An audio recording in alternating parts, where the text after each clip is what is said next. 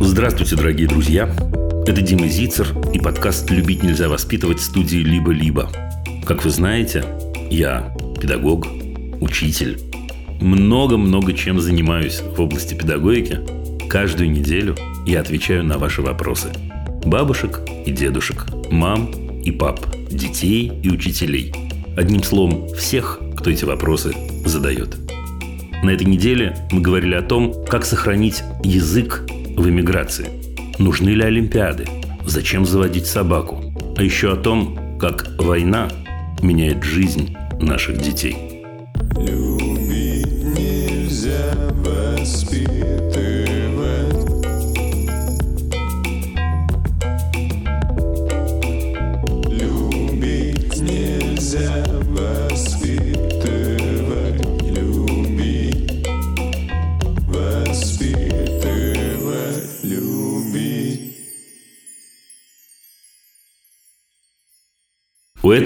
Выпуска есть партнер.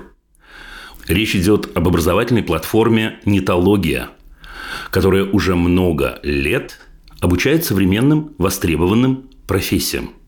Нитология, по сути, вдохновляет людей на перемены и верит, что у каждого из нас есть таланты, интересы, хобби, которые при желании можно превратить в профессию. Здесь можно углубиться в свою профессиональную сферу, освежить навыки и знания о рабочих инструментах, а можно и освоить новую профессию с нуля. К примеру, среди направлений обучения есть э, маркетинг, дизайн, программирование, творческие профессии, профессии в образовании, ну и так далее, и так далее, многое другое, поверьте. Короче говоря, приходите в нетологию, выбирайте учиться тому, что вам подходит и что интересно именно вам. Ну еще, конечно, у нас есть для вас промокод. Как обычно, это промокод ЗИЦЕР, по которому доступна скидка в 45%. Она, кстати, действует на все, кроме курсов направлений высшее образование, саморазвитие и хобби. Ссылка и вся информация, как всегда, помещается в описании эфира. Итак, наш партнер – образовательная платформа «Нитология».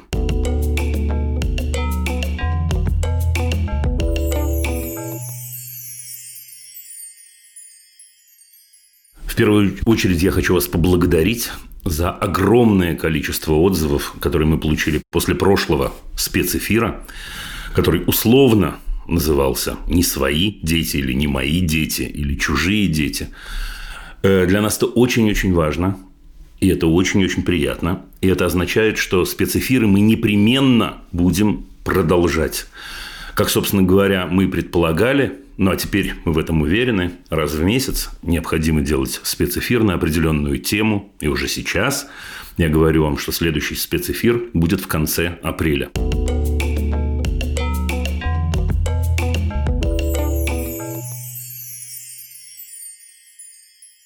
Ну а сейчас, когда я поговорил о наших чудесных партнерах и поблагодарил вас, давайте к делу. И хотелось бы поговорить серьезно об этом самом деле. Вы же слышали о Маше Москалевой, правда? Слышали? Речь идет о девочке, которая уже довольно давно нарисовала антивоенный рисунок. Нарисовала рисунок, под которым было написано «Нет войне». На сегодняшний день эта девочка помещена в приют. Э, Ее папа осужден на два года. Там с папой история длиннее. Те, кто не знают, ознакомьтесь, пожалуйста. Совсем скоро, через несколько дней, состоится суд, вероятно, по лишению родительских прав. Потрясающий человек. Тонкая, умная, чудесная девочка Маша Москалева написала своему папе письмо. Вы знаете, я думал, что сегодня я начну с него, но потом подумал, нет, я дам каждому из вас возможность побыть с этим письмом один на один. И с одной стороны, порадуйтесь тому, какие удивительные, потрясающие люди растут рядом с нами. А с другой стороны, ужаснитесь тому, что, собственно говоря, происходит. И еще одна тема, которую я хотел бы упомянуть в этом выпуске. Правда вы слышали о детском саде в Бурятии, который скорбит, в кавычках или без кавычек, об убитых в процессе так называемой СВО. Зайдите в интернет, посмотрите, как маленьких детей 4, 5, 6 лет заставляют маршировать, заставляют отдавать салюты, заставляют расстраиваться на какие-то темы, на которые они в силу возраста в первую очередь не способны и не должны расстраиваться. Но взрослые возглавляют эти колонны. Варианта увильнуть нет. А еще, может, вы слышали о так называемых парадах малышковых войск. Вы знаете, вот я проговариваю это, парады малышковых войск с трудом удерживают тошноту. И сегодня, вы знаете, когда я готовился к эфиру, увидел огромное количество методических рекомендаций, как именно эти самые парады малышковых войск надо проводить. А может быть, вы видели видео, снятое школьником, а, и на видео на этом разговор его одноклассника с завучем, вероятно, или с учительницей. Разговором это назвать трудно, потому что эта женщина даже не кричит, а визжит на него. И визжит на него приблизительно следующее. Ты не хочешь посещать разговоры о важном как-то так. Ты никто. Ты для меня не существуешь. Ты ничтожество. Думаете, я это придумываю? Нет-нет. Погуглите. Посмотрите в интернете. А еще, может быть, вы знаете об истории, как мама одного мальчика, мальчика с особенностями – а, высказалась против войны. Мальчика этого поместили в психоневрологический диспансер без права выхода. А над мамой стоялся суд. И вот в сети оказался разговор между директором этого самого диспансера и этим мальчиком. И удивительным образом там звучат те же слова от взрослого человека «ты никто», «ты ничтожество», вот интересно, почему это так важно? Ты никто, ты ничтожество. Раз за разом мы слышим эти слова. К чему я об этом говорю? Да все к тому же. Получил я несколько дней назад комментарий в Ютьюбе. Знаете, сначала я думал, это тоже был вариант открытия сегодняшнего эфира, прочесть этот комментарий целиком и объясниться с автором комментария. Но потом я понял, нет, я отложу этот комментарий целиком на тот эфир, который будет посвящен у нас теме войны. Ну, Митя заранее вам рассказал, но один из ближайших спецэфиров, конечно, э, будет посвящен сообщениям и вашим звонкам, э, объединенным этой темой. Но, тем не менее, в двух словах, ну, что называется, на кончике вилочки, я расскажу вам, о чем идет речь. К слову сказать, что комментарий написан очень выдержанно, очень интеллигентно. У меня нет сомнений, что речь идет о человеке приличном и человеке мыслящем, а я имею в виду автора комментария. Там есть несколько вопросов, часть из них я пропущу, а про часть расскажу вам уже сейчас. Дима, пишет автор, мне кажется, у вас существует договор с либо-либо ну, некий контракт, по которому вы обязуетесь каждый эфир начинать разговорами о войне. Там еще, знаете, написано об СВО, как говорят в России, или о войне, как говорят э, в Украине и во всем мире.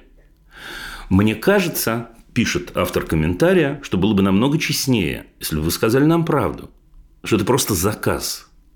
Это мысль номер один, которая меня, в общем, поразила – поразило тем, что человек еще раз приличный, мыслящий, явно, явно мыслящий, не может допустить, что говорю я лично от себя. В этот момент так или иначе должна появиться какая-то, ну, не хочу сказать теория заговора, но как минимум какой-то сговор. Но не может же такого быть, что человек в программе о педагогике, об отношениях, говорит об этом. Не может же быть, что он действительно связывает одно с другим. И эта мысль удивительная, настолько удивительную для меня, что я хотел бы с ней еще остаться некоторое время и вернуться к этому разговору с вами. Еще одна мысль есть там. Почему я, пишет этот человек, должен думать об Украине? Я живу в другой стране. И дальше высказывается мне некая претензия. Претензия примерно звучит следующим образом.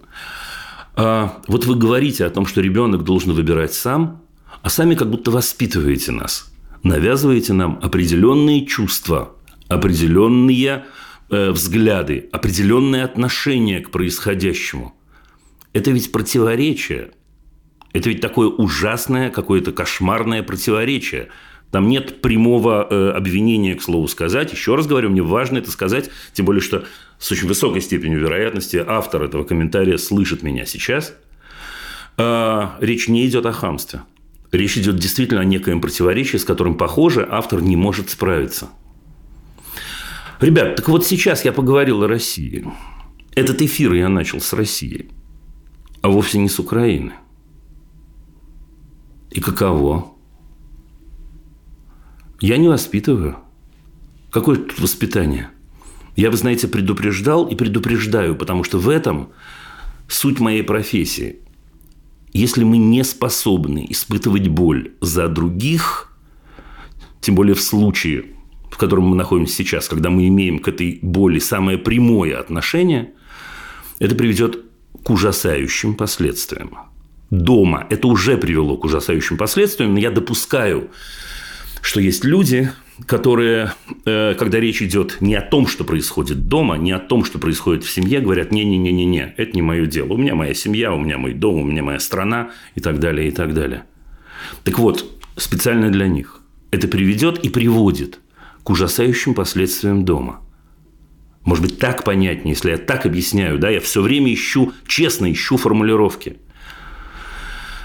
Не может быть иначе. Если мы не думаем о боли других, эта боль придет к нам.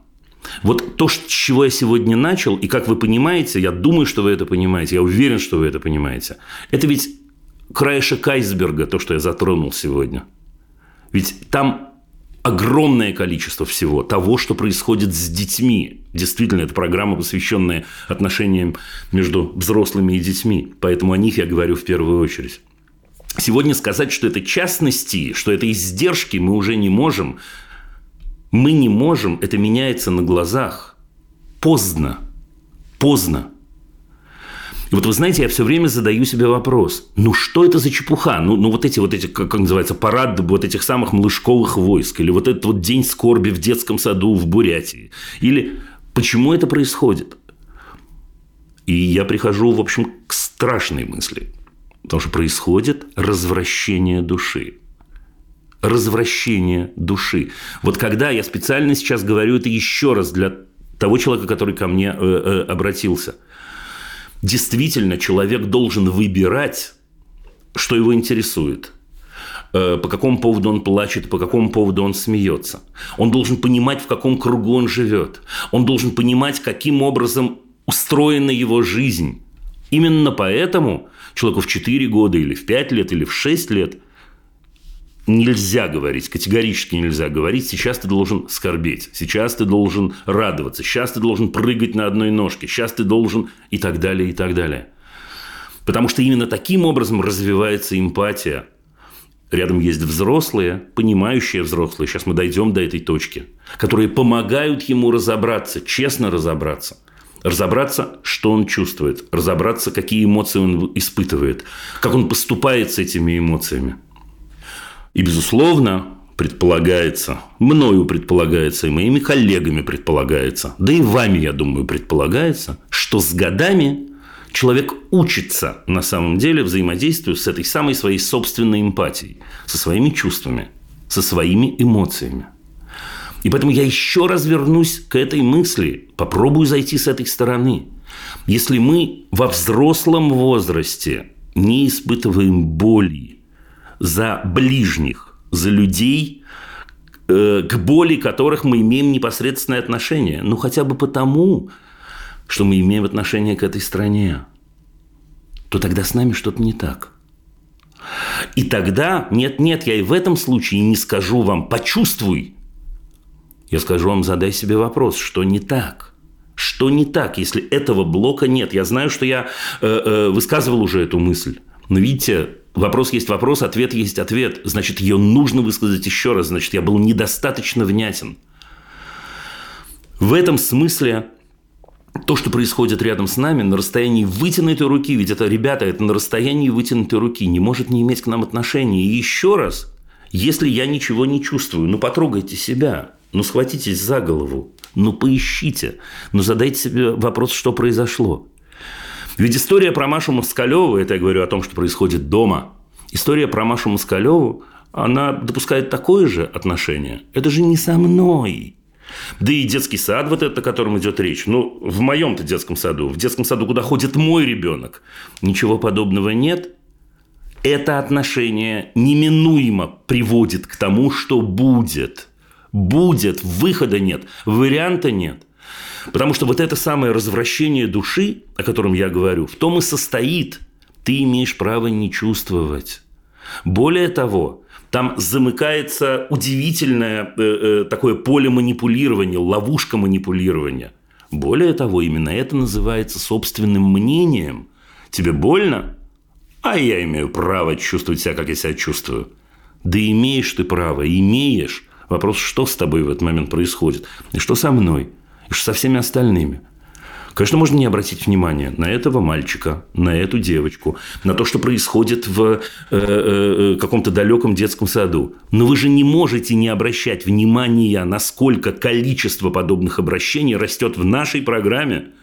В нашей, в нашей, у нас дома с вами. Вот мы сейчас находимся у нас дома, или вы находитесь у меня в гостях, не знаю, формулируйте как хотите, а может я у вас в гостях больше и больше. И поверьте мне, огромное количество сообщений, я просто не читаю на эту тему, я стараюсь брать одно и обобщать каким-то образом. Это значит, что вот это самое развращение души подбирается к нам или подобралось уже. И понять бы, когда мы уже внутри. я очень-очень опасаюсь, что изнутри мы не поймем уже ничего. И вот этот допуск того, что со мной может такое произойти, ну подумайте об этом, и заставляет нас, на мой взгляд, должно заставлять нас проверять и сомневаться, и искать в себе вот это самое, ну давайте самое мягкое слово я скажу, сочувствие хотя бы. Если не хотите слова скорбь, не хотите слова эмпатия, не хотите, так сказать, да, желание помочь, посодействовать, изменить и так далее, и остановить войну. Хотя бы это еще раз, поскольку программа это практическая, и в любой момент меня могут спросить, Дима, что нам со всем этим делать? Я еще разок скажу. Первое. Не говорить я ничего не могу сделать. Вот не говорить. Это Слушайте, так получилось, что я очень много книг прошел, э, э, прочел о, о, э, э, об эпохе Холокоста. Так получилось. Э, как только начинается, я ничего, ничего не могу с этим сделать, я простой обыватель, вот тогда и закручивается вот эта пружинка. Видите, у нас параллельные темы абсолютно с вами. Можете? Нужно сесть и думать, что делать. В случае, если, э, э, не дай бог, происходит такая история, как вот с этим мальчиком, на которого орали, ты никто, ты ничтожество, ты для меня не существуешь, ты должен мне доказывать, там еще есть, э, э, что ты человек, да, кричит эта дама, с позволения сказать. Ничего не надо делать, уходить надо скажу я очередной раз. А вы очередной раз скажете мне кто-то из вас, Дима, это неудобно, это, так сказать, нарушает всю логистику семьи. Ну так решайте, что важнее, логистика семьи или душа, вот эта самая цельная душа вашего ребенка и ваша, между прочим. Я еще раз говорю, с глубочайшим прискорбием, поверьте мне, мы сегодня находимся в ситуации, в которой мы не были раньше – вот эти мирные мерки не подходят под ситуацию, в которой мы сегодня. Ну, не подходят. Мы можем какое-то время делать вид, что ничего не изменилось. Ну, конечно, можем. Ну, конечно, можем. Так психика наша устроена. Мы хватаемся, инстинктивно хватаемся за то, что не-не-не-не-не-не, все как всегда, все в порядке. Но это приходит домой. Вот когда дети наши приносят это, из школы, понимаете, какая штука? Поэтому и мерило совсем другое, и мерка совсем другая. Поэтому нельзя судить это по этому принципу. Мое удобство. Я ушел на работу, пришел на работу, мой сын или моя дочь за углом в школе. Но не работает это так. Будем говорить, конечно, об этом еще. Будем говорить об этом много, я полагаю. Э, все в ваших руках. Я думаю, что это тема в пятерке тем номер один, если можно так сказать.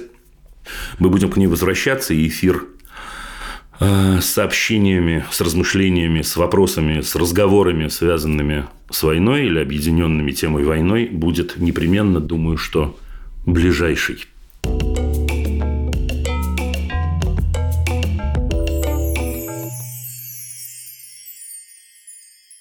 На линию нас уже Софья из Глазго. Вот я ее вижу и приветствую. Здравствуйте. Здравствуйте, Дима. Спасибо вам большое за вашу деятельность и вашу позицию. Ну, да, спасибо. Я по-быстрому сразу к вопросу перейду, тем более, что у меня их два. Я эмигрировала давно, 11 лет назад. Но в Глазго мы приземлились где-то 5 лет назад. А, моя семья состоит из меня, мужа и дочки, ей 8 лет сейчас. Когда мы приехали сюда, ей было, соответственно, два с небольшим. Она не очень говорила, тогда уже еще не очень говорила хорошо по-русски, и тут она попала в англоязычную среду. Мы с мужем говорим в семье по-русски. Угу. И мы сконцентрировались на том, чтобы ребенок побыстрее адаптировался. То есть это был местный садик, учительница английского языка. Ну вот сейчас вот с английским языком все великолепно. Девочка ходит в четвертый класс. По-английски она говорит лучше, чем я, конечно же. Угу. Вот, э, вопрос с русским языком. Не то чтобы у меня там патриотические чувства, но я, например, считаю, что одним из главных скиллов – это знание языков. Э, Мы говорим в семье по-русски, она говорит по-русски, ходит в русскую школу один раз в неделю. Но она не любит читать на русском. Мгм. То есть, если на английском она берет книжку, читает ее спокойно, когда захочет. С русским языком так не происходит, и, соответственно, поскольку тренировки нет, читает она гораздо хуже. Не давлю. Иногда нудю. Молодец. Но вообще мне стоит как бы ломать копии по этой теме? Вот вам, как человеку, я так понимаю, что есть с опытом иммиграции в какой-то степени в другую языковую среду с детьми. Да вообще переезды из страны в страну, да, Да. у меня довольно большой, это правда. Вот. Ну, ломать копья – это что значит? Ну, привязать ее к батарее и пытать э, Тургеневым? А что? Да нет, ради бога, вы что? Ну, как мы вот сейчас делаем? Я там понужу, Евочка, возьми книжечку, давай почитаем, она мне там главу прочитает, ну и так далее. И мама отзынь. Слушайте, я скажу вам, я скажу, я скажу вам по-честному. Давайте я как училка сначала скажу. Да. а потом как вот этот вот человек с опытом, как вы говорите, и так далее. Как училка я скажу вам следующее. Мне кажется, навык, навык чтения – это навык потрясающий, обалденный, который сегодня востребован, мягко говоря, не, в, не у 100% э, подрастающего поколения, да и подросшего поколения, между прочим, тоже, может быть, тем более. И он отдельно от языка существует, Софья. Да. Это Это знаю. навык, существующий отдельно от языка. Ну, ну, ну, ура, ура. Иными словами, если детка ваша замечательная любит читать, вообще-то между нами, неважно на каком языке она любит читать, все у нее есть этот навык. Point, как говорят у вас в Британии. Да, больше ничего. Ничего, все. Теперь что мы с вами можем сделать? Случайно. Мы можем начать разрушать вот это самое удовольствие от чтения. Это так жалко. Потому что ведь если на русском языке, я понимаю вашу материнскую боль, но я преувеличиваю, шучу, троллинг легкий. Я понимаю вашу материнскую боль на тему того, что как же русский язык, вот это вот все. Но если чтение для нее, я понимаю, я понимаю, поэтому я говорю, что я преувеличиваю сильно.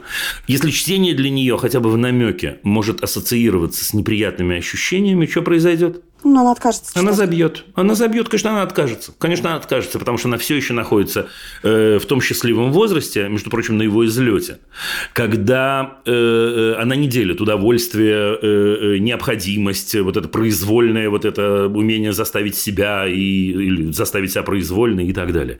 Так что на эту тему отпускаю тебе грехи, дочь моя. Спасибо. Да, это что касается первого пункта.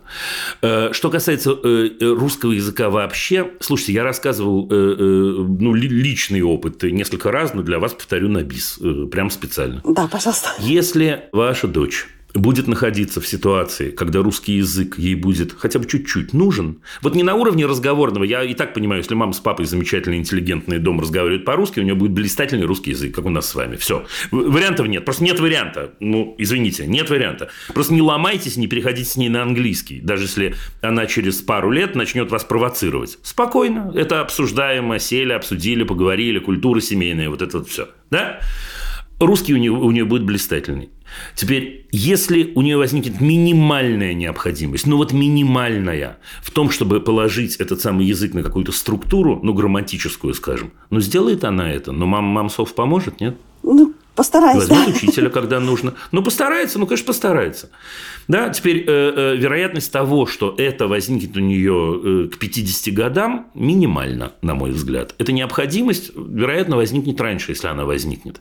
Возникнуть она может. Слушайте, друзья, подружки, с которыми я переписываюсь, книжки, между прочим, э, которые она, будучи интеллигентной девочкой, захочет читать в первоисточнике, не исключено. Просто в 8 лет рано об этом говорить, а в 15 лет уже ого-го, как про это говорят. Если человека есть выбор, он Диккенса будет читать скорее по-английски, понимаете, а Булгакова скорее по-русски. Ну, она Гарри Поттера Э, уже на круто. английском выбрала.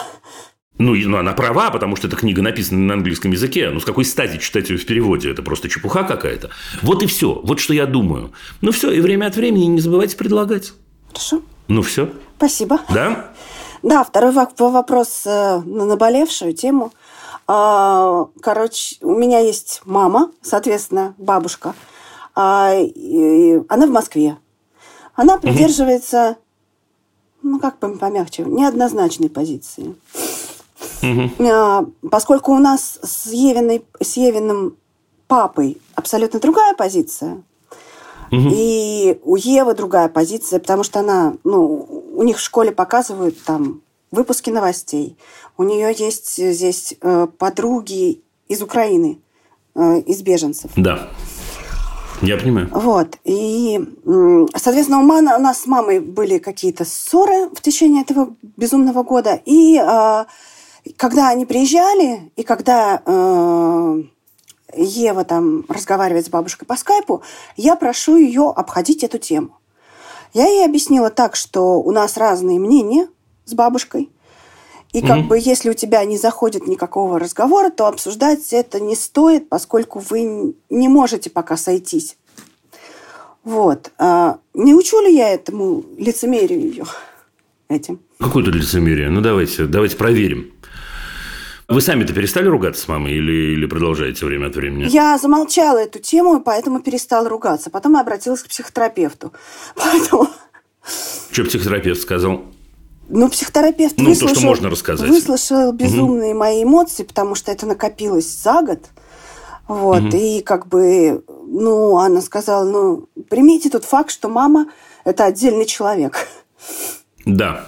А Вот, взрослый человек, который И вы забили. Ну, не забили, а вы все перестали на эту тему общаться. Я Мама просто, не прорывается? как бы, да, у меня... Мама не прорывается разговаривать на эту тему? Бабушка с Евой не разговаривает на эту тему. Окей. Ну, тогда мне кажется, что э, вообще-то э, идем в сторону вашего психотерапевта, психо, психотерапевтки.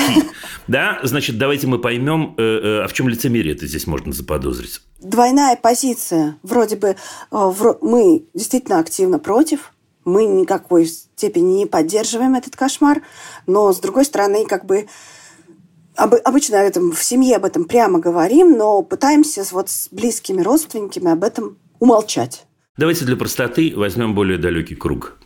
Да, вот для простоты э, у Евы в классе, предположим, есть девочка, э, э, которая каким-то очень странным образом смотрит на вещи. Ну, например, не знаю, она, э, когда едят в столовке, она второе кладет в первое. Да, ну и так ест, так с детства привыкла. Нужно ее переучивать и говорить ей, ты что, все нормальные люди едят. Почему не нужно? Почему? Человек имеет право есть так, как он привык. Отлично. А главное, что шансов нет у нас никаких, да, мы идем прямиком к конфликту в этот момент. Ну да. Отлично. Теперь давайте чуть-чуть приблизим этот круг. Если речь идет о приятеле, да, ну не скажу о самом близком друге, но тем не менее о приятеле, у которого есть какие-то особенности или какие-то взгляды на определенные вещи, которые я вижу иначе. И мы с ним поговорили про это несколько раз. Но человек эти взгляды менять не собирается. Ничего не поделаешь.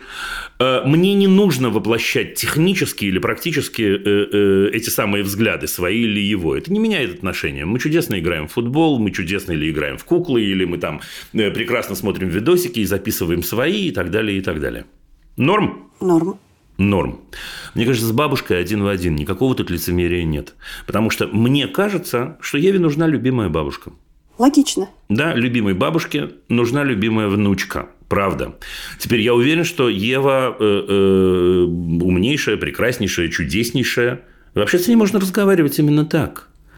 Именно так. Ну что, что, ну что поделать? Да, хочется, чтобы бабушка думала, как мы. Ну, хочется, ну, конечно, хочется. Ну, конечно, хочется. Как я ей сказала. Да, но мы в этот момент, ну, мы с бабушкой для другого, и бабушка для другого, ну, надо слова поискать, но мысль в этом. Бабушка для другого, и мы бабушки для другого.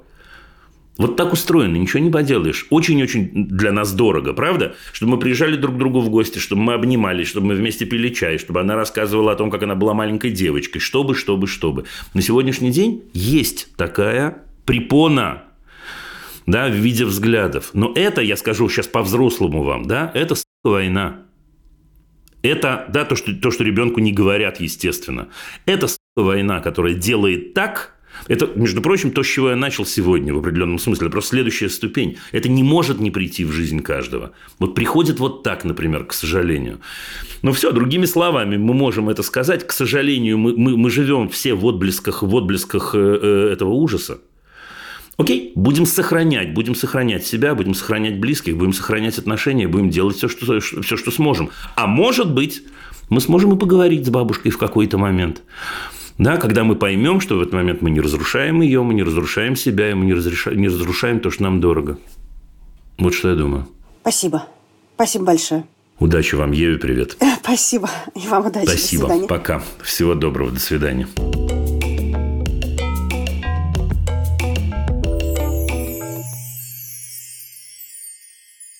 Любовь из Москвы на линии. У нас Любовь из Москвы. Любовь, здравствуйте. Здравствуйте. Рассказывайте. Значит, э, наша семья состоит из папы, мамы и две дочери. А, Лиза, ей 13 лет, и Софии а, 9 лет. А, Вот. э, Речь пойдет о Софии. София очень добрая девочка, очень такая переживательная и очень-очень любит с детства животных. Вот. И всегда она просила о собаке, а, но мы как-то этот вопрос а, всегда отодвигали. А, Вот. А по мере того, как она растет, и у одноклассников появляются тоже там питомцы свои какие-то, этот вопрос становится все острее и острее. Вот. Но мы с мужем как бы ей объясняем, что София, ну, мы не против собаки, но как бы мы понимаем какие-то взрослые уже моменты, там, что как бы это дополнительный как бы источник растраты, да, там будет, э, там, или мы не будем так мобильны, то есть мы не сможем куда-то ездить, то есть надо будет думать про собаку. То есть, ну, как бы объясняем какие-то взрослые такие вот свои переживания, вот. Но она как бы все равно настаивает. Вот зимой у нее появилась, появилась морская свинка, она ее там любит, ухаживает, все хорошо, но все равно как бы собака вот все про это говорит, просит. Морская свинка не заменяет собаку. Говорю вам это со стопроцентной гарантией. Это, ну, это, это, то- ну, как бы да, но мы даже не то, что ее покупали, вот тебе морская свинка, и как бы забудь о собаке. Она попросила, и мы такие, окей, как бы морская свинка, хорошо. Вот, вопрос, короче, вот в чем. Эм, Закрыть глаза на какие-то свои взрослые проблемы и купить ребенку собаку. Вот. Или продолжать говорить, что как бы есть какие-то моменты, которые нас останавливают в покупке собаки. А вы сами-то что хотите вообще? Ну, глобально, конечно, чтобы ребенок был счастлив э, и спокоен. Не, вы собаку хотите или нет? Вы собаку хотите или нет? Ну, немножко, может быть, совсем немножко хочу. Слушайте, я скажу. Я скажу, что я про это думаю. Но видите, тут вы обращаетесь к человеку, конечно, чья душа продана все-таки. Да, я очень за собак. Ничего поделать нельзя. Но я поговорю с вами по-честному. Во-первых, так. Э, Во-первых, собаку э, э, вы, конечно, в случае чего приобретаете не ребенку. Это важный секрет. Все вот эти взрослые замуты про то, что мы сейчас ребенку купим собаку или возьмем собаку, и ребенок после этого у него резко повысится ответственность, и он начнет э, э, за ней ухаживать, гулять и так далее. Так бывает, так бывает. Но нужно быть точно готовыми к тому, что так не будет. Еще раз, так бывает. Если бывает, это подарок от фирмы. Просто ура! Да? Но э, э, ну, живое существо, собаку брать в дом по принципу, это будет собака э, э, нашей э, Софии, нельзя, просто нельзя. Это будет собака ваша, вашего мужа, Лизы и Софии. Поэтому про это надо хорошо-хорошо подумать. И, может быть, про это надо хорошо-хорошо поговорить, может, вам с мужем даже в первую очередь, а потом уже с детьми. Но это просто важно. Вы, я, я знаю, что вопрос не про это, но хочется предупредить. Потому что иначе, э, э, знаете, потом начинается вот это взрослое нытье, это твоя собака, ты с ней не погуляла, погуляла, ну, окей, ничего не поделаешь. Следующий момент. Сейчас буду за собаку выступать. Слушайте, вот эта история про то, что собака стоит много денег, это вообще все неправда, между прочим. Что собаку купить, почему купить? А что такое? Да, есть огромное количество питомников, э, которые будут счастливы, если вы поможете э, несчастным животным, и животные будут счастливы и благодарны вам всю жизнь, между прочим. И месседж вашим замечательным девочкам тоже будет совершенно чудесный. Теперь смотрите, но, конечно, появляются дополнительные заботы. Ну, конечно, появляются. Но нельзя это сравнивать с появлением ребенка, конечно. Но что-то в этом есть, слушайте, но это правда, меняется мобильность. Ну, так с ребенком тоже меняется мобильность, между прочим. Да, не везде, куда мы поехали бы раньше, мы поедем сейчас. Не на любую попойку, извините, или вечеринку мы пойдем. Ну, в общем, много чего, много чего меняется. Нужно ли про это подумать? Нужно. Есть ли возможность это решить? О, да. О, да, есть те же самые питомники, есть огромное количество... У вас же будет самая симпатичная собака на свете, правда? И все ваши друзья, э, сказать, будут э, ручки протягивать дрожащие к вам и говорить, ну, пожалуйста, пожалуйста, Люба, ну, оставь нам ее, ну, пожалуйста. Ну, вот так вот. Угу. Понимаете, однозначного ответа, конечно, вы от меня не получите, потому что, ну, что, я полезу в вашу семью и скажу вам, поступай так или поступай эдак. Это, в общем, нехорошо.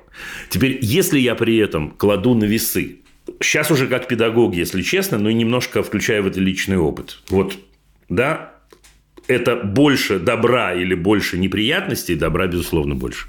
Угу. Добра, безусловно, больше, потому что это, это потрясающий личный опыт и душевный опыт, и опыт личной привязки, и в этот момент взрослеющая девочка 9 лет, э, э, которая может иногда собаке на ушко рассказать какой-то секрет, между прочим, и так тоже бывает и э, э, растить ее, и заботиться о ней, это круто, это здорово. Еще раз, Люба, это будет связано с вашими, с вашими сложностями. Да? Угу. Для Софии будут только радости. Так что вот, вот соединяйте, ну что вам сказать? А, да, то, что вы говорили в первой части, я полностью согласна. Ну, что, как, естественно, собака, она будет не там, не только Софийна, и все заботы о ней лягут как бы на всю семью, естественно. Вот, в принципе, Точно. поэтому э, мы с ней это и обсуждаем, что как бы э, может, мы с папой не совсем готовы вот э, к этим всяким моментом. А она чего говорит? Ну, давайте, если вы с ней прям так обсуждаете, она чего говорит? Да, вы говорите, мы с папой не совсем готовы, а она такая. Мы справимся, да, она как бы, я все буду делать, я буду за ней ухаживать. И я ей говорю в этот момент, София, я в этом не сомневаюсь. Она говорит, что там я в 6 утра буду вставать до школы с ней гулять э, и так далее и тому подобное. Я говорю, да я в этом не сомневаюсь, но ты вот идешь в школу, все равно какие-то есть моменты, там, уборки мне, уборки мне прибавится, к примеру, там, еще каких-то эм, ну, опять-таки, переезды мы часто на выходные, да, то у нее закончилась школа, мы уезжаем за город. Я сразу же продумываю, а ну. а как я вот в этот момент буду одна с детьми собираться в, ну, в машину, потом собаку куда и там посадить, эм, в багажнике все Люб, занято Люб, и так далее. Попробуйте, не-не-не-не, не занято, все нормально, собака, ну что, вы уже придумали себе дога, что ли, да? Ну, это собаки разного размера бывают. Я вот, да, может, какой-нибудь эфире покажу свою, она там внизу ходит. Не, не покажу, потому что она сразу помехи в эфире делает моментально, да? Но она такая, например, да, разные собаки угу. бывают. Слушайте, поговорите про это серьезно, составьте план – Попробуйте проверить. Я понимаю, все понимаю, все понимаю. Но вы точно не получите от меня ответ, э, э, Люб, не берите собаку ни в коем случае, потому что я верю, что собака с детьми – это хорошо. Правда. И для mm-hmm. родителей это тоже хорошо в результате. Ну и вы точно по другой причине не получите ответ, бери немедленно, ну потому что это не мое дело просто. Mm-hmm. Мне кажется, надо сесть и попробовать составить план.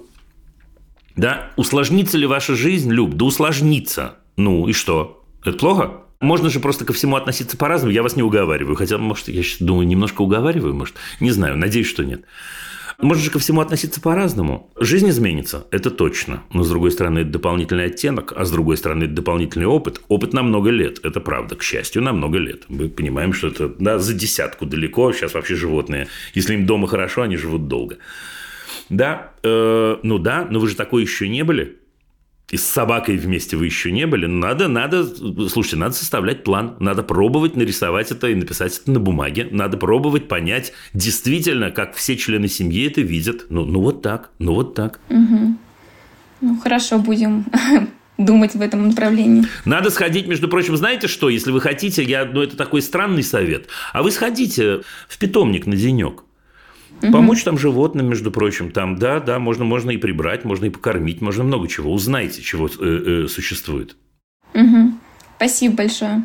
Да? Ну, вот так мы порассуждали. Тут я, конечно, ответ никакого не дал, но порассуждали. Ну, может, что из этого и выйдет. Я желаю вам удачи. Спасибо. Всего доброго, до свидания.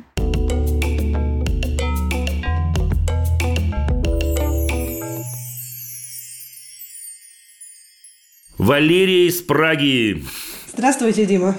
Приветствую. У меня такой вопрос. А, Нас в семье трое. Я, муж и дочка. Дочке полтора года. Мы живем в Праге. Я переехала из, из России в Прагу давным-давно, уже 8 лет назад. Муж э, не русский. Но вопрос такой.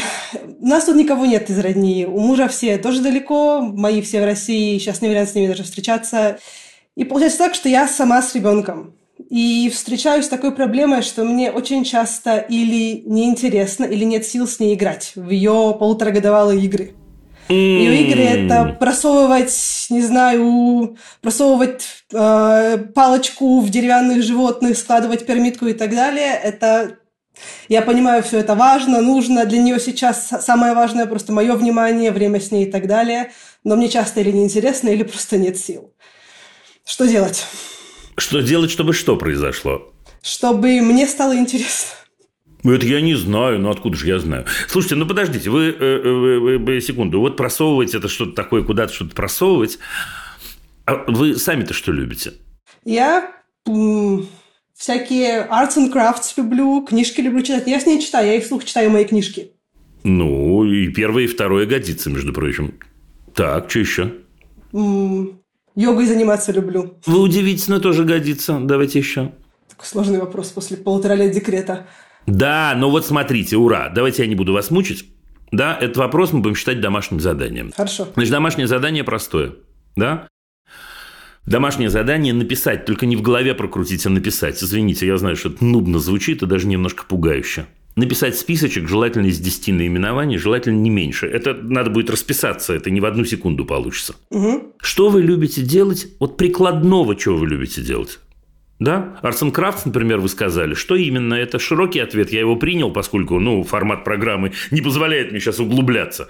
Но вы можете там покопать. Что вы там любите? э, сказать, я не знаю, еще катать шарики или что-то куда-то вставлять, или что-то... Да? Проверьте. Я Проверьте. поняла. Да? Отлично.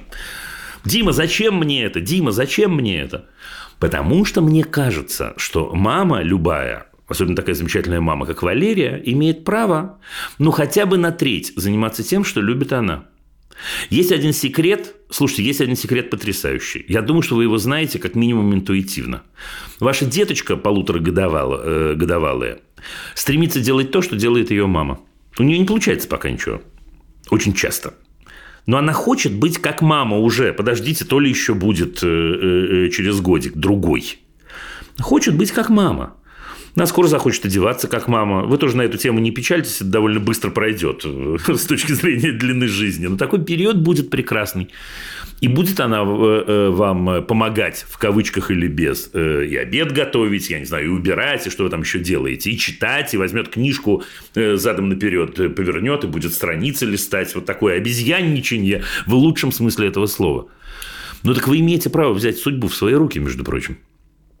История про то, что обязательно нужно просовывать э, э, определенный стерженечек в определенную дырочку, э, потому что это советует кто-то, она не совсем верная. Много чего куда можно просовывать, честно. И основываться можно на том, что, что любит Валерия. Честное слово. Это первое. Это первое. Первый совет. Да, вот первый совет, короче говоря, вот этот большой-большой блок «Что люблю я?». Вот что люблю я, Валерия? Что люблю я? И дальше втор- второй шаг оттуда. Что я с этим могу сделать с ней?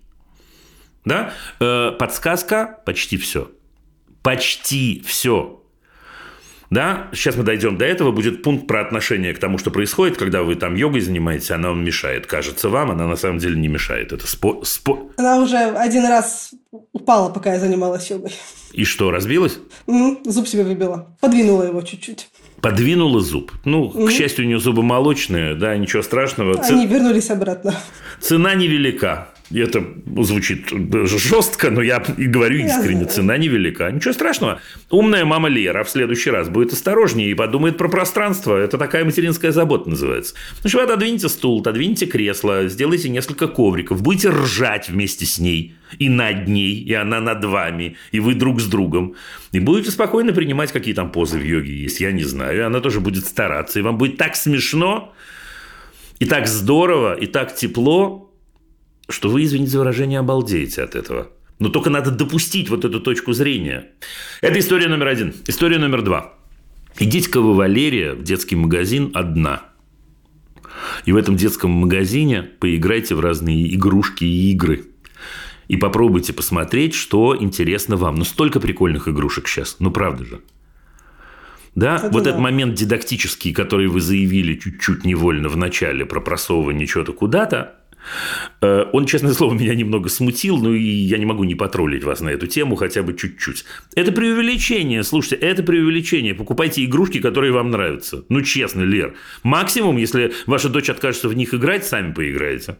Я не шучу. Я не шучу. Я только... Да, это, это звучит смешно. Я не шучу. Надо разыграться. Разыграться, надо начать получать удовольствие. Без удовольствия ничего не будет. Ну, ничего не будет. Поэтому сами, сами себе купить что-нибудь там, да, я не знаю, да, и дальше попробуйте с ней это, это поделать. Это момент э, э, э, такой, да. Теперь слушайте, сейчас прозвучит, наверное, сейчас от меня отвернутся многие зрители и слушатели. Но в определенном смысле вы же играете в нее, а не с ней. Ну, да. Что, да? Давайте продумаем эту мысль вместе. Ну, так она сама, она сама не играет. Да, но она сама, что значит сама не играет, ей полтора года. Но в каком смысле вы играете в нее? Ладно, ладно, мы не будем преувеличивать. Не в том смысле, что она ваша игрушка. Да, но она ваш такой, такой, ну, ну человек, э, э, ну, в этот, ну, в общем, объект обожания. Хотел избежать слова объект, конечно, имею в виду, что она субъект, но, но вы понимаете, в каком смысле я говорю. Да-да-да, Да? понимаю. Смотрите, сейчас будет похоже на проповедь, но я скажу. Вы в определенном смысле смотрите изнутри один из самых увлекательных фильмов в вашей жизни, который дано посмотреть каждому человеку э, ограниченное число раз, и они никогда не повторяются. Вы никогда такого не видели, Лер, и никогда такого не увидите. Как конкретная девочка, ваша дочь, меняется каждую секунду. И каждую секунду у нее возникает новое отношение и новое проявление в разных ситуациях. И по-новому вы реагируете. Она же вас меняет. Это совершенно потрясающе. Теперь этот момент, вот, может, звучит и странно, но этот момент такого созерцания немножко со стороны ее и себя, это момент потрясающий. Но вы, как человек, занимающийся йогой, но мы же можем к этой йоге добавить немножечко философии сопутствующей. Но мы же понимаем в этот момент, что отстранение... Мы понимаем же, что мы имеем в виду. Да? Я могу посмотреть на это как будто со стороны. Вот оно... Знаете, я много раз это говорил и писал даже, да, что это возмо... дети – это возможность второго детства. Второго детства, которое вообще-то людям не дано как бы. Да, Лера или Дима или кто угодно – мы можем побыть клоунами, мы можем сесть на пол и разбросать вокруг игрушки, мы можем э, заняться каким-то делом, потом забить на это дело и заняться совершенно другим, потому что взрослым как бы не положено так, так жить, а детям положено. Это ваше второе детство.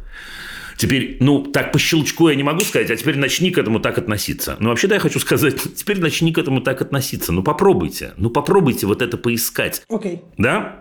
Еще один совет по блату. Слушаю. Надо с мужем договориться, чтобы э, у вас было время на себя, Лер. С этим тяжелее. Если вдруг у вас этого нет. Нет, нету тяжелее. Нету. Вы же мне позвонили, позвонили мне за рецептом, я даю вам рецепт.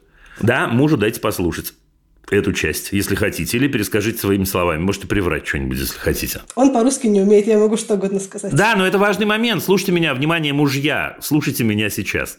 Да? Ничего не поделаешь, вот Валерии и таким, как Валерия, нужно время на себя. Ничего нельзя поделать. Я, кстати, не знаю Валерия. Это совершенно не значит, что он должен вас э, э, постоянно отправлять с подругами в, в, в Бахрейн. Я, я, я, я понятия не имею. Может, это 15 минут в воскресенье. А может, это два часа, а может, это два дня, а может, это каждый вечер. Я не знаю, как устроена ваша семья, и не полезу туда. Но абсолютно точно для того, чтобы отстраиваться, нужно время. Ну, хотя бы для того, чтобы вот подумать, э, что вам доставляет удовольствие, во что вы э, любите играть, да, что вы любите делать. Нужно время, каждому человеку свое. Бонусом, что получит ваш муж, давайте его соблазним немного, он получит вас освобожденный с, с дополнительным куском, э, так сказать, души, возможностей, э, свободным каким-то умом и так далее, и так далее. То есть он точно, точно, точно это к нему вернется. Ну и к вам, естественно, вернется от него. Прям надо. Прям надо. Это связанные вещи, честно, на мой взгляд. Окей. Но с этим будет, будет сложно, но вы правы. Нет, это не, это не то, что прав, не прав. Ну, просто, ну, ну, будет сложно, ну, будет сложно. Но начните, начните с 15 минут, начните с 20 минут. Это, это легко объяснить. Это легко объяснить. Это необходимый блок для, для выстраивания. Он не нежелателен, а необходим. Ну, потому что даже на то, чтобы написать тот список, о котором я, я говорю, слушайте, вам понадобится часик, между прочим. Может быть, не подряд, может быть, кусочками, может, по три минуты. Понадобится. Да, в магазин я вас отправил, в магазин игрушек в одиночестве, вы поняли, да? Ну, вам понадобится пойти в магазин игрушек и там все поковырять, с продавщицами поговорить, понажимать кнопочки. Прощаюсь. Спасибо вам. Я желаю вам удачи. Действуйте, вас ждет потрясающий мир приключений, поверьте мне. Я честно говорю, искренне говорю на 100%. Спасибо. Пока. Удачи.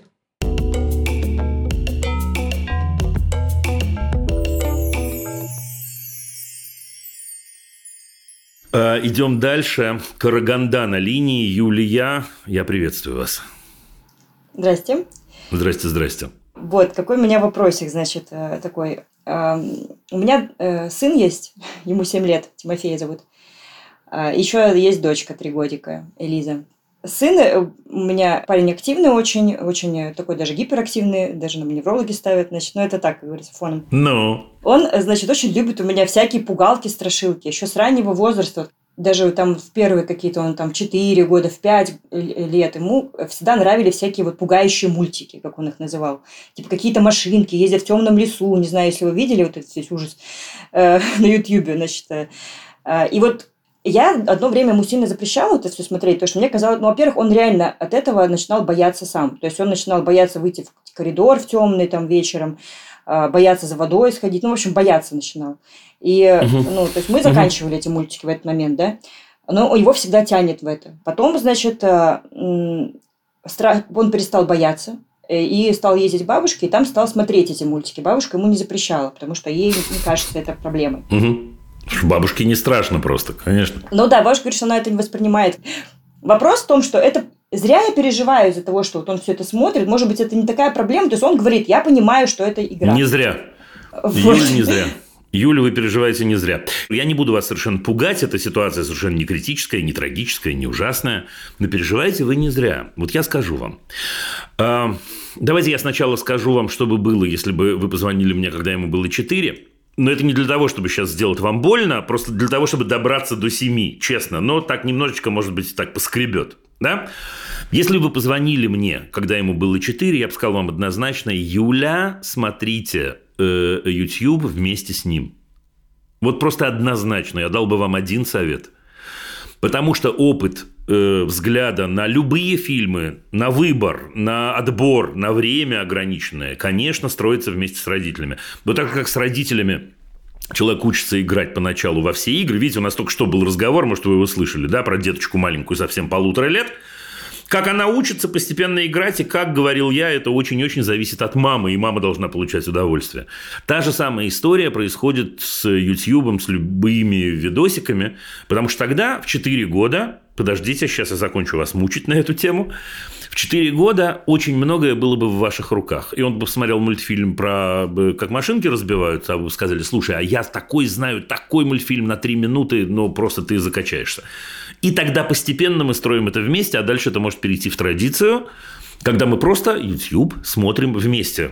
рекомендации Димы Зицера. Вообще это дело хорошее, да, и дело не очень хорошее или менее успешное, просто давать человеку планшет в руки и говорить, давай, гугли, старик, потому что он там нагуглит. Ну вот нагуглил, да? Значит, что делать-то, Дима? 7? Уже 7. Мы пропустили, значит, эту страницу, мы перелистнули. Слушайте, 7 – это не критический возраст. И я бы поступал точно так же, но только вам придется найти на это время. Сейчас времени понадобится больше, чем понадобилось там три года назад. Нужно садиться вместе с ним и смотреть вместе с ним. И пробовать его переключить. И э, э, пробовать увлечься, ну, насколько это возможно, тем, чем он увлечен, да, и чтобы он это объяснял и проговаривал, потому что это даст вам возможность увлечь его тем, чем увлечены или хотя бы заинтересованы вы. И тогда у нас есть шанс, ему всего 7 лет, это хорошее сообщение, да, он на границе вот этого самого, ну, одного из переходных э, э, возрастов. А, у нас есть шанс сделать из этого некую новую традицию – еще один момент, но вы про это не спрашивали, но я скажу. Еще один момент, это в принципе хорошее дело, когда в этом возрасте он много чего делает вместе с мамой. Да, с мамой, с папой, с сестренкой, да, и так далее, и так далее. То есть вместе этот ключ. Но я с ним смотрю, я знаю, что он смотрит, я ориентируюсь в том, что он как бы, в принципе, не скажешь, что я вообще там где-то мимо хожу. Меня да, но просто в тот момент, когда мама Юля находится внутри, там э, речь идет о том, что мы мучаем человечка, мама Юля может сказать, слушай, старик, прости, мне неприятно Я говорю, смотреть. выключи это просто. Нет, мне неприятно, не хватает того, почему, почему он должен это выключить ну, Почему, Юль, почему? Ну, говорю, что это ужасно, Тима, я говорю, это ужасно, Нет, это но это же... Юль, ну ужасно, вы бы, как это, она говорит э, хорошо, он говорит нехорошо, как в этом неприличном анекдоте. А ему нравится. Не пойдет. Ну, все, Потому что вы говорите субъективно, и он говорит субъективно. А вот если Юля и Тима вдвоем занимаются каким-то делом, Юля имеет право сказать, нет, давай сейчас другое, мне про это неприятно. И Тима имеет право сказать то же самое про то, что смотрит Юля. Это другое отношение. Да, это не запрет, потому что это близко к запрету, конечно, не смотри. Ну, тайно буду смотреть, мам, ладно. Ну что, телефон подаришь, буду смотреть тайно. Запрещать не очень получится уже, понимаете, какая штука? Неважно сейчас, хорошо это или плохо. Но уже не очень получится. Все, он уже отведал, значит, этого запретного плода. Ничего ужасного в том, что у него там бьются машинки, безусловно, нет. А, то, что вы говорите, что он там постреливает, ходит туда-сюда, пятое, десятое, надо бы помимо Ютьюба проверить, что у него в школе происходит вообще-то, или в детском саду, или где он там у вас. Он в школе или в детском саду? В школу только пойдет, детский сад сейчас не ходит, в школу мы только тоже пошел. уехали. Сейчас пока... А, окей, окей. Я понял, я понял. Но источник, источник какой-то... Я понял, я, я понял. Но источник какой-то есть. Источник постреливания какой-то есть. И нет, нет, это, скорее всего, не YouTube. Ну, если он там не смотрит, как дети ходят и стреляют друг друга пальцами Игры. или не пальцами. Он играет в Chicken Да? Gun, его любимая игра. Там стреляет. Маловато. Ну, мы там, там стреляют, но это не за... Он же разделяет, он же что, умный, мальчик отличный, он же разделяет э, э, игру и не игру, да? Ну, Он разделяет, Правда он разделяет? говорит. Он говорит мне, я говорю, Тима, ну ты же понимаешь, что это как бы, ну, стрелять плохо в людей. Ну, я же, говорит, не по-настоящему, я же просто так, типа, по-игрушечному, я же не, не стреляю по-настоящему. Отлично. Переходим к этому пункту, э, э, потому что он у нас следующий. Э, Да не надо прострелять э, плохо в людей. Просто э, э, на самом деле поговорите с ним вот на мою любимую тему о том, что у нас так не принято. О том, что я не готова, котик, не готова, не готова, чтобы ты в людей стрелял даже понарошку. Не готова. Вот, слушай, у нас так, такая семья, мы, мы это не принимаем категорически. Но это только надо делать параллельно с тем, что я сказал в начале. Понимаете? Это не запрет. Это не запрет. Это просьба не делать что-то, что неприятно вам. Это вообще не то же самое. Да, я, я, вы поняли меня, я не про, не про смотреть видосики, а проявлять, ну, даже игрушечную какую-то агрессию. Да, неприятно, ничего не поделаешь, я прошу тебя этого не делать. Да, и ничего страшного, он не будет это делать. Но параллельно я бы попробовал войти в его мир и из, изнутри его мира, вот этого самого игрового, ну, попробовать проложить дорожку, дорожку вовне. Э, теперь, внимание, э, нет, ну, конечно, его надо по времени ограничивать, ограничивать грубое слово и жесткое слово. Ну, как-то у человека много чего должно быть в 7 лет в жизни, кроме видосиков. Ну, у него много что есть, он так-то развитый парень, очень чувствительный, эмоциональный, так-то он переживает, там смотрит какой-нибудь фильм, Нет. там даже какие-нибудь... злодеи что-нибудь случается. Делать, делать, Юля, я имею в виду делать, я имею в виду Ага. делать. Вот когда мама Юля с ним поиграет, мама Юля освободит там, не знаю, там пару часов, э, несколько раз в неделю, да, или там час, неважно. Да, поговорит потом, когда Юля скажет, «Э, э, а сейчас пойдем займемся чем-то другим, чтобы ему было чем заняться другим, да, чтобы этот видосик не оказался самым интересным на свете, понимаете? Да, нужно гарантированно предложить что-то, что окажется интересным. Вопрос последний, э, может, его надо было задать первым, а невролог-то что говорит по этому поводу? По поводу, ну, слушайте, э, по поводу видосиков, ну, говорит, ограничивать тоже, естественно, там просто, но он, я не, не вдавалась там в подробности по поводу того, какие видосики он смотрит с неврологом, то есть я бы даже больше не то, что я понимаю, что там ограничивать все это, но прямо его, прямо вот от этого, вот так интересно, именно вот эта тема, вот это меня как бы больше даже вот, ну, пугает. Что ему вот Оставьте, но ему тема интересна эта тема. Скорее всего, нет, нет, Юль, я не знаю, я бы пока, пока во всяком случае не волновался или волновался только самую малость. Мне кажется, ему интересна эта тема, потому что его в какой-то момент эмоционально захватило. Думаю, что не сейчас, думаю, что пару, пару-тройку лет назад. Ну, так получилось. Ну, вот когда у вас же тоже такое бывает, наверняка вы видите, увидели какой-то жанр, раз попробовали, два попробовали, три попробовали, и как будто я, ну, дома в кавычках. Но он же маленький, да, э, и сейчас-то еще маленький, а в пять лет был еще на два года младше. Да, я один раз поиграл, второй раз поиграл. Это понятно, это не требует от меня... У нас у всех так происходит. Не требует от меня огромной работы э, э, сознания. Я на кнопочку нажал, это посмотрел, это прибежал, этот дернул. Есть эмоциональная составляющая. Я запал. Так что, ну, что волноваться, если мы понимаем, предполагаем, во всяком случае, как это произошло. Ну, а давайте лучше думать о том, как оттуда уйти, в принципе, из этой темы. Может, и исчезнет совсем теперь. Если нет, это будет другой, совсем отдельный разговор. Готов сейчас обязаться с вами поговорить еще раз. Если вдруг, ну давайте проверим на всякий случай, проявление жестокости по отношению к сестренке. Ну, вообще нет. Но иногда вот какие-то бывают такие моменты у него, когда вот он как вот какой-то вот враж входит, и вот он начинает вот как бы подначивать, подначивать. Но это все-таки нет. Он не в раж жестокий, входит, потому что он у него добрый мальчик. гиперактивность. Вы- Я произношу это слово, потому что вам невролог это сказал. Как гиперактивность устроена, понимаете? Ну, возможно, да. Да, это же некоторая, некоторая особенность в торможении в первую очередь. Да, это одна из особенностей, она проявляется в частности в том, что нам трудно тормозиться. Ну, так трудно тормозиться, это другая история. Вопрос, да, хочу ли я сделать специально что-то неприятное маме, папе, сестренке, всем остальным и так далее, и так далее. Или я в это играю. Если я в это играю, как мне показалось по вашему рассказу, э, я бы особо не волновался, но выйти оттуда нужно по другим причинам, потому что жизнь намного круче, чем просто смотреть стрелялки. Ну вот. Действуйте. Пока. Счастливо. Спасибо большое, Дим.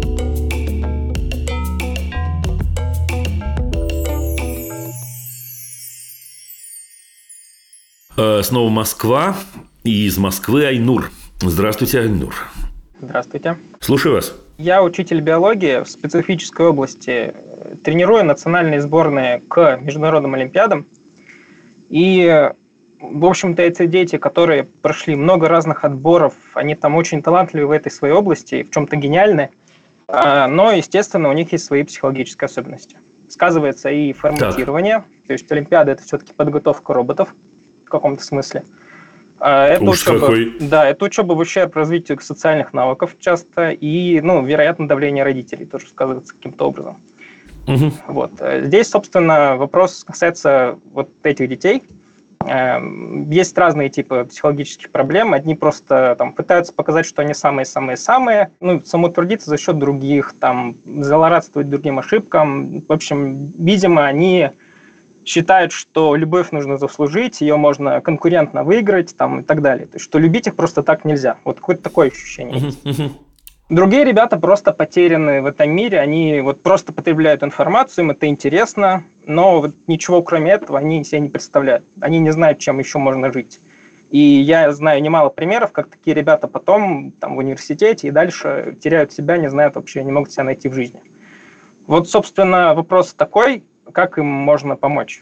Потому что я представляю, что и у тех, и у тех со временем могут большие проблемы начаться. Итак, как им можно помочь? Еще раз давайте так, в одну строчку. Первый тип – это те, которые, извините за выражение, чморят друг друга и за счет этого э, чувствуют себя вроде как чуть получше. Правильно я понял? А, а второй тип – это которые делают это, потому что они считают, что они сами ничего не стоят. Это, это первый тип был. Так. А второй тип – это люди, которые просто ни- никакого смысла не видят в жизни, кроме как вот потреблять знания, потреблять знания, но не понимают, что с этим делать дальше и зачем они это делают. Все ясно, все отлично. Слушайте, а, а зачем вы этим занимаетесь? У меня личная история с этим. Я сам, на самом деле, проходил через эту мясорубку. Вот. Могу сказать, что мне, конечно, это нравилось в тот момент, когда я это все делал. Но пройдя длинный путь с тех пор, я понял, что, конечно, это очень серьезный был, ну, психологическая травма в каком-то смысле. Тоже приходилось выбираться из этого очень долго. Это не ответ на вопрос. Это не Это ответ. сейчас вы рассказали наоборот. Это, это вы бы сейчас, если бы вы сказали, и теперь я этим не занимаюсь больше, тут это объяснение годится. А зачем занимаетесь-то?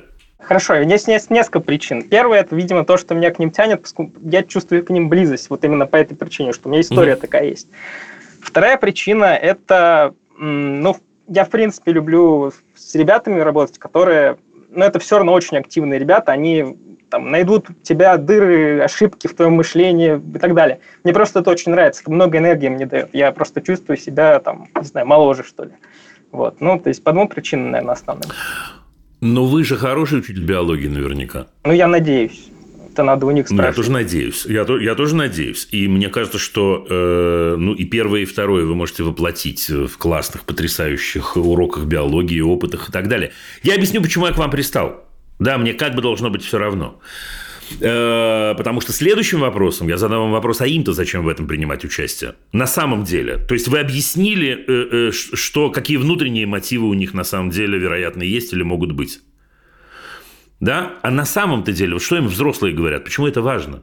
Я не могу за других здесь говорить, потому что я сам, когда этими занятиями, ну, есть, когда свои- на мои занятия приходят ребята, я стараюсь как раз-таки как бы немножко по-другому действовать. Я говорю, ребят, вот вы пришли сюда, мы просто будем красотой заниматься, и там, я вас буду заражать э, интересом к этому предмету, и все.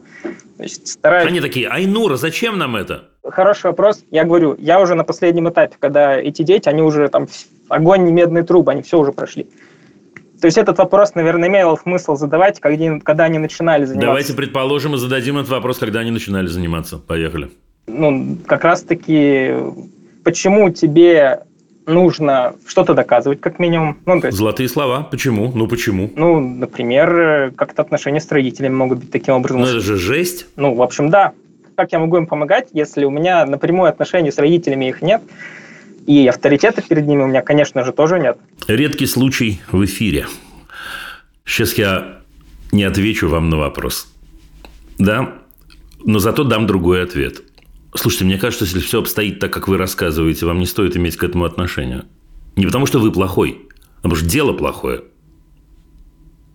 Просто плохое дело какое-то. Получается, да, давайте я расскажу про это жесткими словами, а вы скажете мне, Дима, ты неверно понял, я не это имел в виду, например, да?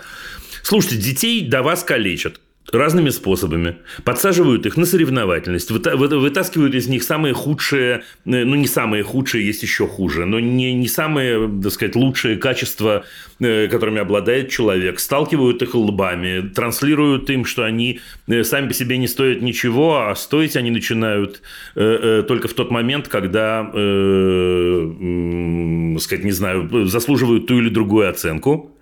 Да, дальше они каким-то образом доходят до вас, и главный ответ, который я могу, мог бы вам дать, вот если по чесноку, да, это сказать им, дети мои, прекрасные дети, да, вас обманули, чтобы не сказать другой глагол совсем, да, который, видимо, может прийти вам в голову. Да, давайте я дам вам свободу, потому что биология – это лучшая наука на свете, это широкое поле, вы можете исследовать себя, исследовать мир вокруг себя. И вообще наплевать, кто из вас лучше один другого, потому что я говорю вам как учитель биологии, биологические особи сравнивать, кто лучше, кто хуже, невозможно. Зачем же иметь к этому отношение? Вы мне можете сказать, или кто- кто-нибудь мне сейчас скажет, ничего себе, Дим, совет ты даешь дурацкий. Но кто-то же будет этим заниматься. Да, ребята, кто-то будет этим заниматься. Но замечательный Айнур, прекрасный учитель биологии в этот момент, сможет кого-то спасти. Ну, спасти слишком громкое слово, или кому-то помочь, или кого-то оттянуть на себя. Это будет другая совсем история. А так мы с вами используем Айнура, чудесного и прекрасного, в этой мясорубке э, олимпиадной. Ну, и чё? Но есть мысль о том, что как раз когда они туда приходят, э, я как будто бы пытаюсь, не- я не знаю, насколько это получается, но э, как раз-таки здесь пытаюсь сказать, им, вот у вас здесь тихая гавань, э, давайте теперь просто по, не знаю, действительно Так я за, я за. Но не- смотрите, вы же мне рассказали честно, так сказать, э, да, когда лампой я в глаза вам светил, что это совершенно сделать невозможно, что они прошли уже, ну еще раз, вот эту всю мясорубку, это, так сказать, да, моя метафора, не ваша, да, от начала до конца, да, что это вопрос вообще, зачем вы это делаете, надо было э, э, задавать раньше, а сейчас они, в общем, не в состоянии ответить на этот вопрос, потому что они находятся внутри, говоря взрослым языком, глубокого комплекса, на самом деле, господи, прости, но, но, но это так. Поэтому не знаю, вот честно, но я, ну, честный вопрос, честный ответ. Я стараюсь всегда очень-очень-очень. Да, теперь, если вы говорите мне, предположим, вы этого не говорите, к счастью, но если вы мне сказали, Дима, невозможно совершенно, это последнее место работы, на котором меня готовы, значит, терпеть и держать, и полный кошмар, и как же мне с этим быть? Ну, внутри этой системы стараться не калечить, насколько возможно. Но насколько я понимаю, да, но я уверен в вас, я, я, я, я понимаю, что вы замечательные, я искренне говорю, да, потому что иначе вы не задавались бы таким вопросом. Да, но я при этом понимаю, что э, э, вы находитесь в точке, в которой это довольно трудно сделать. Да, освободить их от этой соревновательности. Они же к вам пришли для того, чтобы победить, для того, чтобы добиться успеха, для того, чтобы добиться успеха по сравнению с теми, кто идут рядом с ними, для того, чтобы добиться успеха, прийти и сказать родителям, наконец-то я получил, значит, свою медаль, да, и родителям, как мы с вами знаем, в этой модели им никогда не будет достаточно, они все равно скажут, молодец, но ты мог постараться лучше. Да, ну, не знаю, прям уходить. Не мое дело, но, но как, как помочь детям? Уйти. Уйти и заниматься своим делом, да, не уйти в э, вагоновожатые. Уйти и заниматься своим делом и доказывать э, всему миру, рассказывать, показывать, что биология лучшая из наук, что соревновательность тут ни при чем, что мы познаем науку и познаем себя не в тот момент, когда мы соревнуемся, а когда мы цепляемся интересом, и когда это объясняет нам нас и мир, и все остальное. Ну, честно. Извините, знаю, что вы за другим звонили, судя по всему. Но, с другой стороны, я... Ну, это, это прям ответ, честный мой ответ на ваш вопрос, правда. Спасибо. Всего доброго. Кстати, в этом случае, э, э, Айнур, я буду рад, если вы э, э, напишите через месяцок-другой, чем э, эта история закончилась и к чему вы пришли. Кстати, дорогие друзья, я читал э, э, комментарии о том, что было бы здорово вовлекать вас в обратную связь и рассказывать, если, так сказать, возвращаются наши зрители и слушатели, рассказывать, что там произошло. У нас есть такие ответы, может, даже отдельную программу стоит про это придумать, ну, подумаем.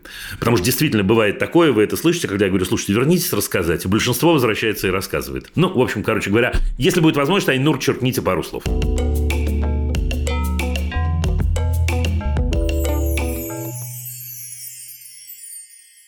Пошли дальше. Аждод. Инна, Здравствуйте.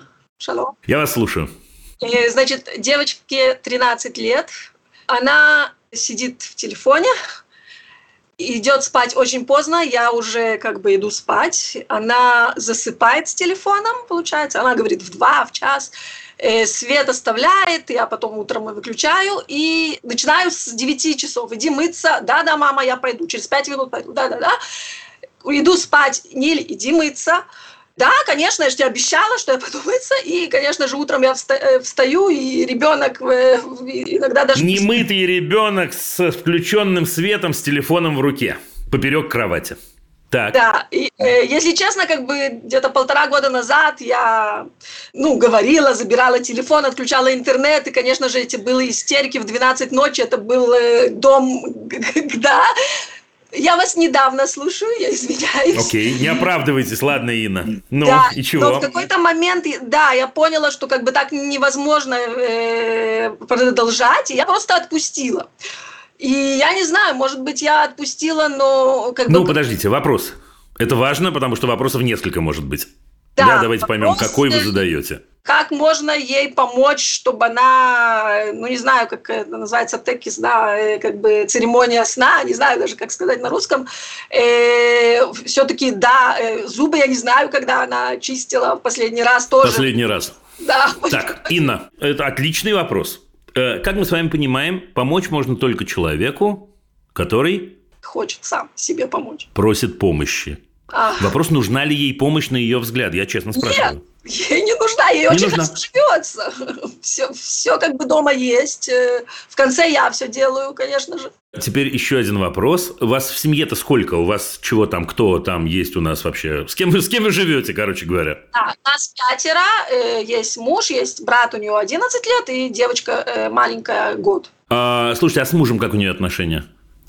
Если папа попросит помочь. Смотрите, у нее хорошие отношения, но это не ее биологический папа, потому что папа как бы ее умер, когда она была маленькая. Какая И дед- разница? Нет, неважно, неважно. Окей. Смотрите, папа делал таблицы за каждый там э, помощь, э, там, 3 шекеля, ну, как бы. И, это не, и у нее было в копилке 2000 шекелей, и она в какой-то момент их открыла и послала нас куда подальше. Она права, она права. То есть, короче говоря, папе она тоже не в восторге сказать, что помочь. Слушайте, я скажу, ну тут как-то у нас у нас так много накручено всего. Ну давайте я поанализирую чуть-чуть, даже если будет не очень приятно. Давайте, ничего? Да. Ну, смотрите, да, значит, давайте про таблицу, это случайно открылось, но ничего не поделаешь. Слушайте, если я девочка 11 лет, предположим, да, и мне э, э, э, платят за помощь, что я делаю, когда мне перестают платить? Перестаю помогать, правда? Да. Или когда я понимаю, когда мне предлагают товарно-денежные отношения, я понимаю, что это не соответствует одно другому. Да, уверяю вас, если мы говорим про товарно-денежные отношения, если вы подняли цену, да, я не советую это делать ни в коем случае, эй, да? Но если бы вы подняли цену, она бы это сделала. 10 тысяч шекелей, отлично, я убираю дом, обещаю вам.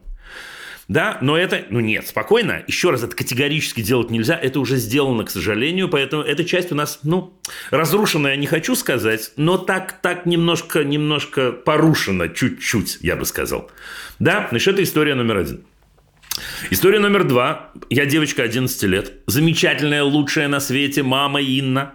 Значит, на меня наезжает время от 11, да? Наезжает время от времени, отбирает телефон силой и так далее, и так далее. Что со мной происходит, когда мне исполняется 13? То есть, когда я могу маму послать куда подальше?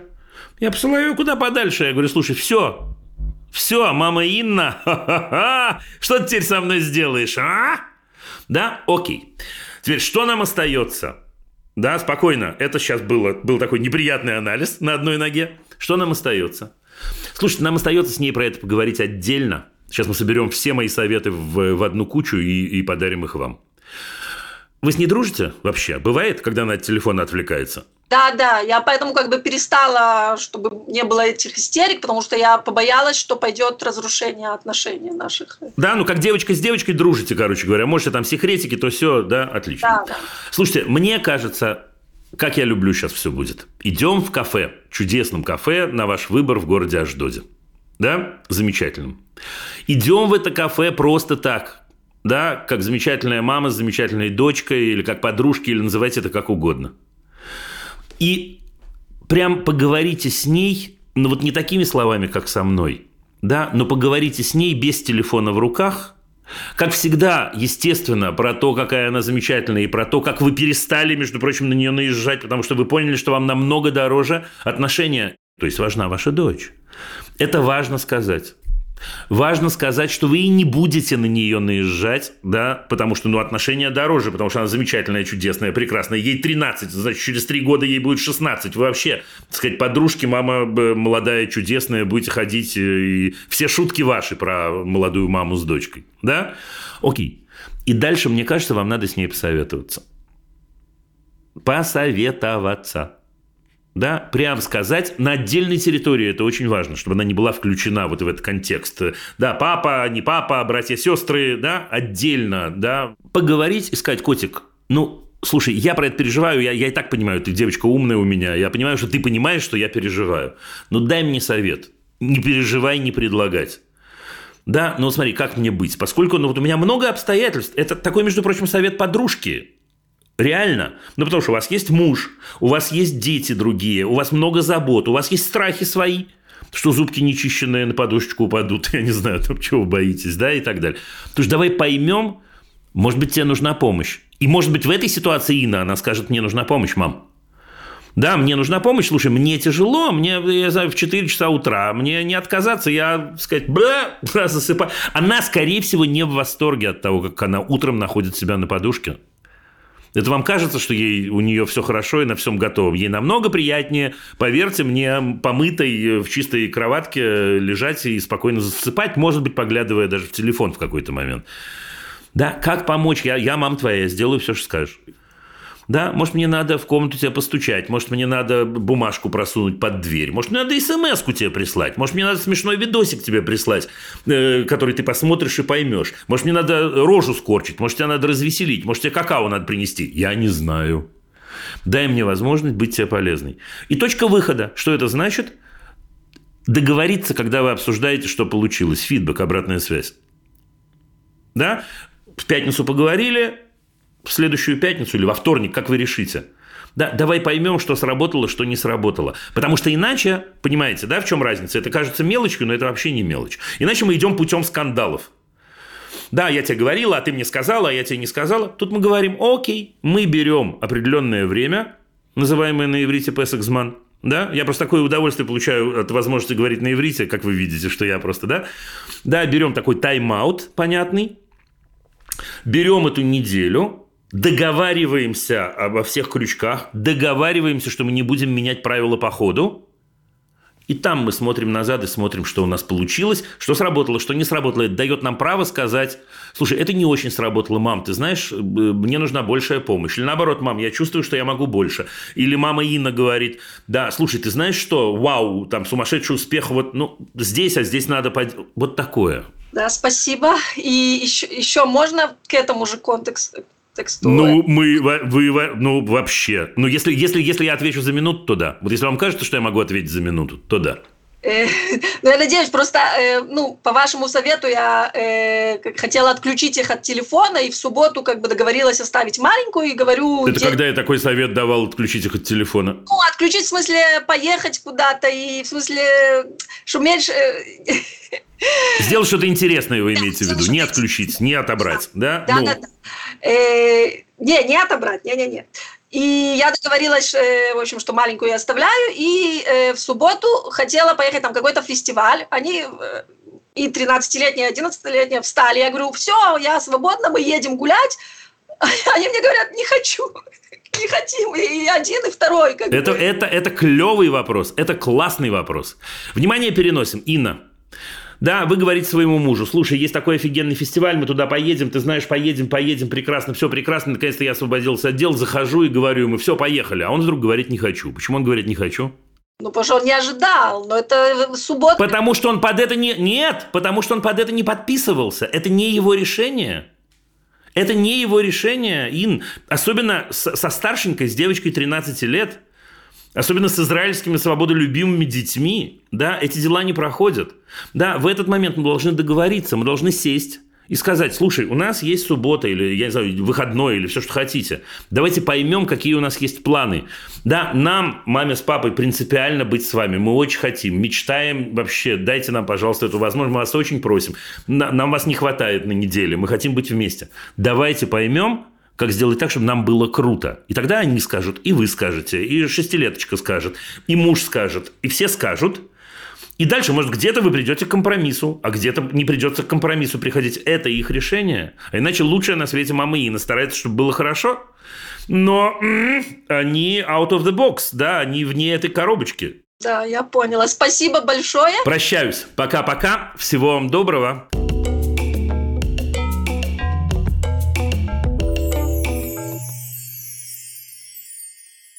Я хочу вам сказать перед тем, как мы с вами попрощаемся, два слова о коллегах. Просто потому, что приятно о них рассказать.